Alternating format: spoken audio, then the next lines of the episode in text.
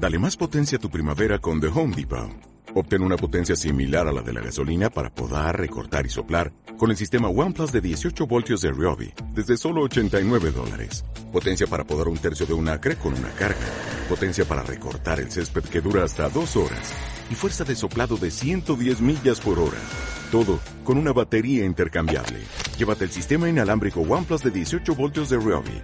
Solo en The Home Depot. Haces más. Logras más. Óigame usted. Si eres un apasionado de correr por montaña o en asfalto, si te encanta aprender y profundizar más en el entrenamiento, la nutrición, la psicología y mucho más, bienvenidos al podcast de estrategas del trail y run. Soy Chimes Canellas, entrenador de Locos de la Resistencia, donde he ayudado a más de 300 corredores de todo el mundo a lesionarse menos, a aguantar más, pero sobre todo a disfrutar más de sus entrenamientos, en combinación con su vida real, con su familia, con sus amigos, con su trabajo, con todo ello. Si te gusta nuestro mundillo, tengo un regalo para ti en la descripción del episodio. Así que lánzate a por ello. Te va a encantar. Además, te permitirá estar informado de cada uno de los episodios del podcast. Y nada más, quiero dejarte con el episodio de hoy que estoy seguro que lo vas a disfrutar muchísimo.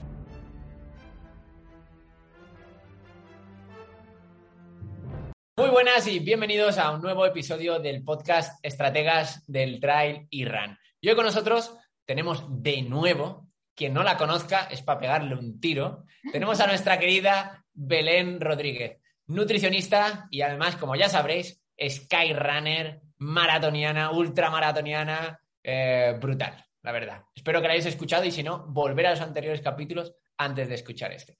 Muy buenas, Belén, ¿cómo estamos? Bueno, sí, muy bien, muy bien. Aquí, de nuevo.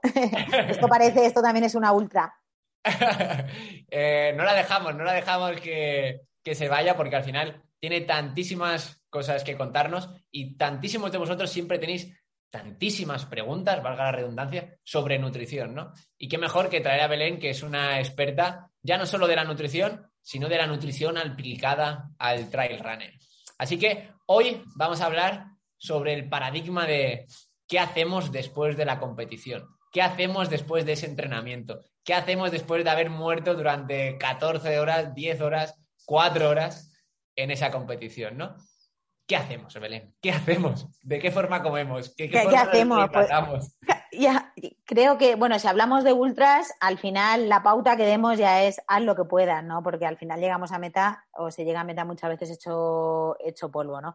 Pero bueno, por parte, sí que es cierto, la recuperación es fundamental.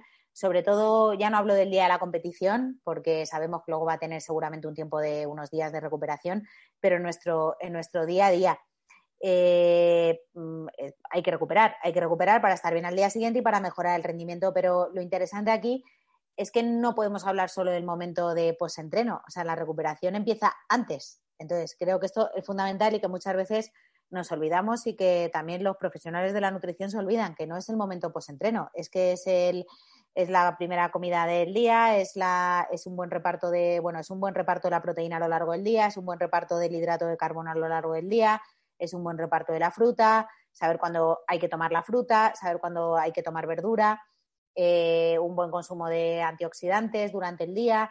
Entonces, todo eso va a hacer que recuperemos mejor, no solo la comida post-entreno. De hecho, ya se habla de que no es tan importante esa comida post-entreno, que lo es, sino, pero que es casi igual de importante que el reparto de la proteína a lo largo del día. Entonces, bueno, Después de entrenar, vale, pues es que eh, depende, ¿no? Al final, si entrenas de 7 a 9 de la tarde y luego te toca cenar, pues que la cena sea completa, completa, pues que tenga una cantidad de proteína adecuada y una cantidad de hidrato de carbono adecuada al entrenamiento que has hecho. Y por supuesto, yo siempre digo a mis, a mis deportistas que cada vez que comemos tiene que haber fruta o verdura. O sea, me da igual. Si vas a comerte un anacardo, te tienes que comer una fruta. te vas a comer una avellana, te tienes que comer una, una zanahoria, por decirlo de alguna manera, ¿no? Pero que todas las tomas del día, ya sean cuatro, sean cinco, vaya acompañado de esa, de esa ración fresca, ¿no? Ya sea de verdura o de, o de fruta. Entonces, por la noche, algo completo, o sea, después de entrenar, algo completo sería, pues, la fruta siempre va a venir bien después de entrenar, porque se ha visto que el contenido en fructosa de la fruta hace que las reservas de glucógeno hepático se recuperen antes, es decir, fruta imprescindible. Y imprescindible también una proteína de alta calidad. eh, ya sea vegetal para los vegetarianos o el que no sea vegetariano, pues una proteína que venga de la leche, por ejemplo, de los productos cárnicos o del, o del huevo. Que haya que meter algo más, ya sea verdura o hidrato de carbono en forma de patata, pasta o arroz, sí, pues dependerá de la, de la intensidad del entreno y de si van a haber más comidas después o no. Pues ese sería un poco el, el, post, ¿no? Pero que yo creo que el objetivo es que, o sea, que quede claro que no solo el post, que es el reparto a lo largo del día, bien. Claro. Y hablando de, proteínas, Belén, más o menos, ¿qué cantidad de proteínas eh, debería tomar un corredor de ultradistancia? Bueno, en todo el día eh, las recomendaciones pueden oscilar entre 1,4 y 2. 1,4 eh, gramos por kilo de peso. Yo en un corredor de montaña, sea de corta o de larga, bueno, de corta a lo mejor me quedo en 1,7, 1,8, pero me iría a los 2 gramos, de, me voy a los 2 gramos de proteína por kilo de peso. ¿Por qué? Pues porque hay mucho daño muscular a nivel de, daño excéntrico. Entonces, considero que las necesidades de proteínas van a estar en el rango alto. Claro, esa necesidad de proteína se disminuirá cuando aumentemos mucho los, carbohidratos para no pasarnos de calorías, pero me acercaría a los 2. Y ya si, si hay alguna lesión, pues incluso un poco más, 2,2, pero rondaría los 2. Claro. Y luego repartida, muy bien repartida. Claro, a lo largo de todas las ingestas, ¿no?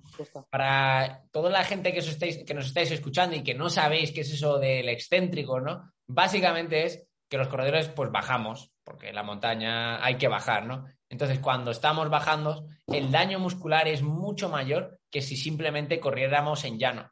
Por ejemplo, si miramos los valores de cantidad de carbohidrato, de cantidad de eh, proteínas que tiene que comer un corredor, ¿serían diferentes de los corredores de asfalto o de montaña o serían prácticamente iguales? Sí, en un corredor de asfalto pues nos podríamos quedar un poquillo más bajos, ya entre 1,4 y 1,7 pues estaría, seguramente estaría, estaría bien, estaría bien.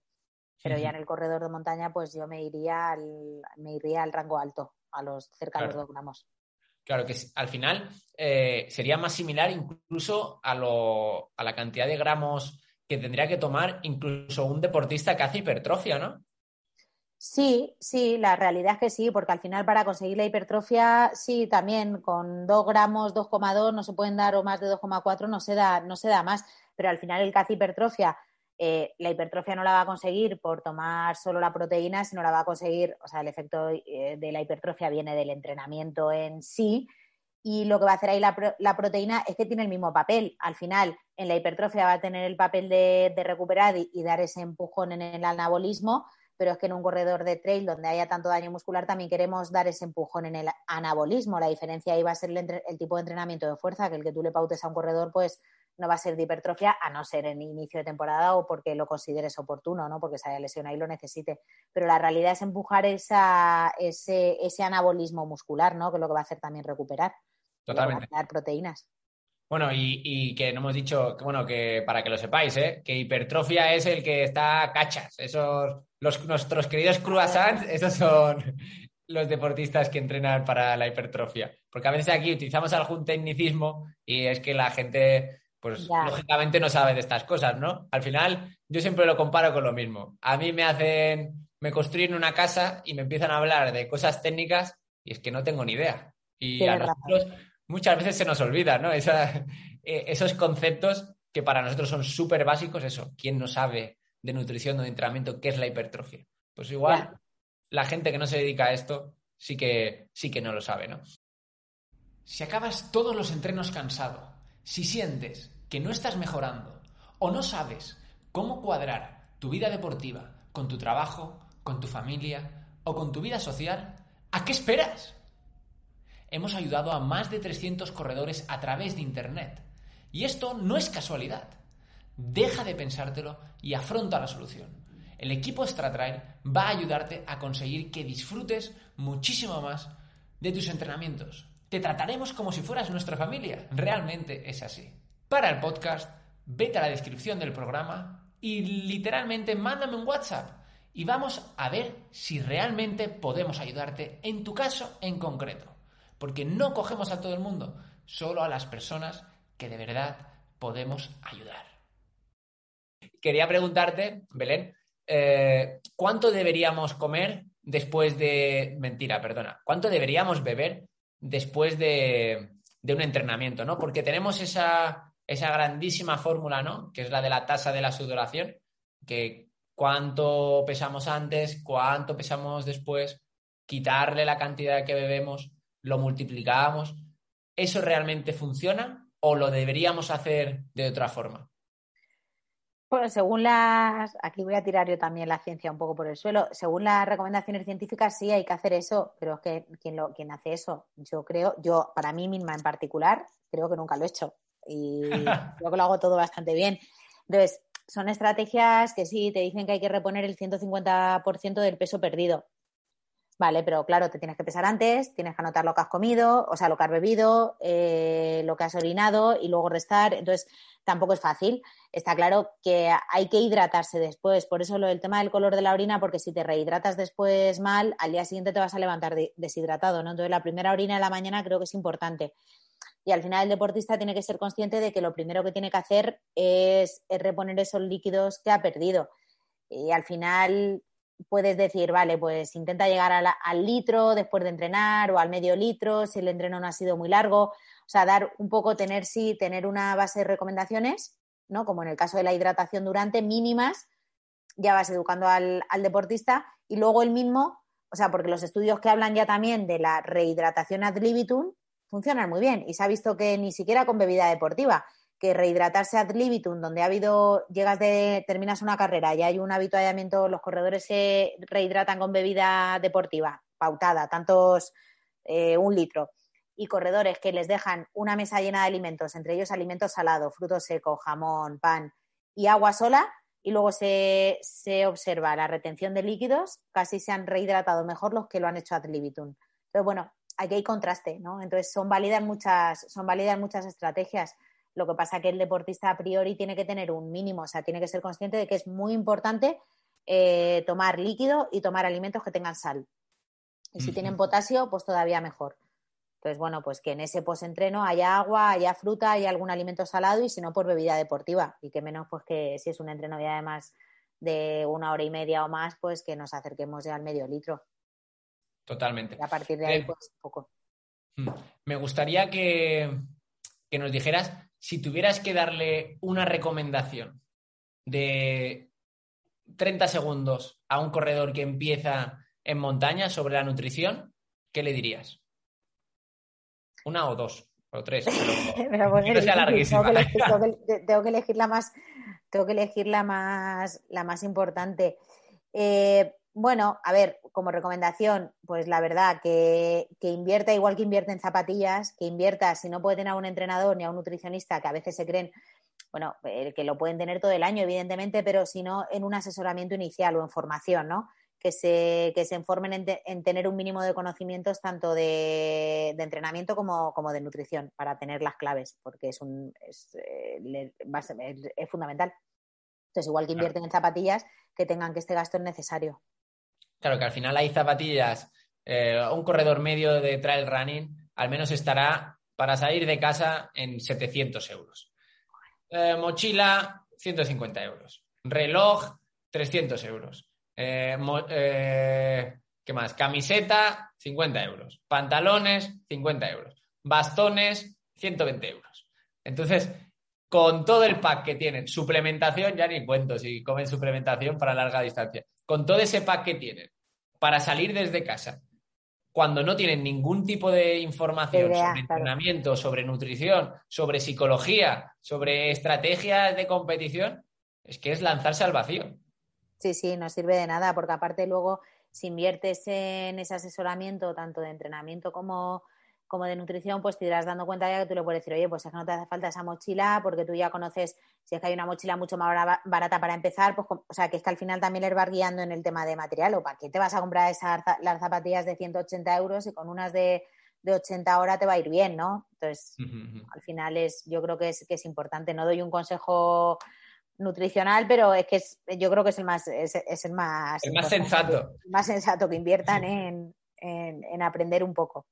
Claro, el más sensato y además el menos cortoplacista, ¿no? Porque muchas veces pensamos en, sí, ya, lo compro ahora y hago esto, ¿no? Eh, por ejemplo, el iPhone. pues me compro un iPhone que vale 900 euros o 1000 euros. Eh, perfecto, pero es que a los seis meses ya está descatalogado, o sea, y no te sirve para nada, ¿no? Empezamos, pensamos muchas veces en lo corto, ¿no? Y no vemos en el largo. Eh, y siempre invertir en un profesional es algo a largo plazo, porque los conocimientos, eso no te los quita nada. Y la tecnología o el material o esa suplementación es totalmente cortoplacista, ¿no? Me gustaría preguntarte, Belén, eh, ¿qué crees que es lo ideal para ti, ¿no? Eh, comer después de, una, de un entrenamiento. Vale, ideal. Pues yo cogería fruta y lácteo. Si tuviera que elegir, o sea, me quedaría con fruta y lácteo. O sea, lo mínimo. Una fruta y un lácteo, ya sea pues leche o, yogur. Y si el entrenado ha sido muy intenso, mira, se le puede poner un poco de miel o incluso o cacao puro más miel se le puede meter algo de azúcar simple, pero ese creo que es un recuperador, o sea, si entre horas, no hablando de ya una cena o tal, sería completo. Claro, que al final ahí lo que le estamos metiendo es carbohidratos y proteínas, ¿no? Y, y luego, si en el caso de la leche, pues lleva potasio, tiene sodio y rehidrata. Claro, y encima líquido, que se absorbería antes, ¿no? Sí. Buenísimo, menuda combinación, ya nos ha dado. Madre mía. Ah.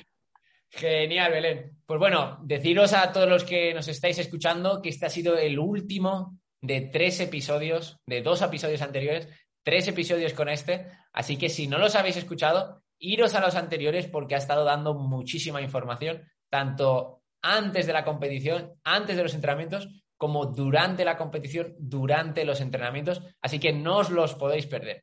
Y nada más, Belén, muchísimas gracias por tenerte de nuevo aquí, muchísimas gracias por tu esfuerzo y por ayudar a tantísima gente, ya sea a través de la nutrición, ya sea a través de las redes sociales, eh, que al final haces muchísimo, muchísimo trabajo. Me gustaría preguntarte de nuevo, a ver qué es para ti ser una estratega. Pues coser el traje a medida para el corredor. Venga, lo cuento de otra manera. Me encanta. Coser el traje a medida, totalmente, ¿eh? Totalmente. El traje, nutricional, ¿no? O preparar la mochila, el material nutricional obligatorio del corredor. Esa para mí es mi estrategia. Me encanta, me, encanta. Eh, sí, sí, me ha gustado esa forma de, analogía, ¿no? O sea, que, que, al final eso es lo que hacemos, ¿no? Eso es lo que al final es nuestro trabajo. O sea, basarnos en lo que necesitan los deportistas, eh, pues ya sea, por ejemplo, en entrenamiento, saber eh, pues que tienen una vida social, tienen una vida laboral, tienen mm, muchos otros problemas, muchas otras cosas, aparte del deporte, ¿no? O hacer la compra, sí. Justamente lo mismo. Eh, saber que el deportista pues vive con hijos que tienen lógicamente comidas sociales, ¿no? Y conseguir eh, en juntar todo eso es una barbaridad. Y me mm. parece una definición fatal, eh, perfecta. O sea, coser el traje de vida. Me encanta, me la tengo que apuntar. Super Belén, pues muchísimas gracias por tenerte aquí. Muchas gracias a ti, Chimo, un placer. Y ya sabéis, si os ha gustado el podcast, eh, decirnos de qué os gustaría que volviéramos a hablar con Belén y la volvemos a traer por aquí. Venga, hasta la próxima.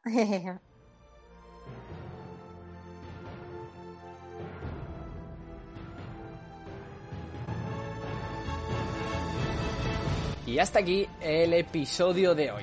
Espero que te haya gustado y que al menos esté cerca de tus expectativas. Y si es así, si hoy has aprendido algo, pues estaría súper agradecido de que pudieras compartirlo en redes sociales, con tus amigos, con tus enemigos, con todo el mundo. Y cuéntanos cuál ha sido la píldora que te has llevado en los comentarios del podcast. Te agradecería muchísimo si pudieras dejar 5 estrellas en el podcast, ya que nos ayudará a seguir creciendo. Muchas gracias por estar un día más aquí y apoyar este grandísimo proyecto del que eres partícipe. Te recuerdo que tú eliges de qué va a tratar cada programa en el grupo de Telegram. Nos vemos en el próximo capítulo o en las montañas, quién sabe. Hasta la próxima, estratega.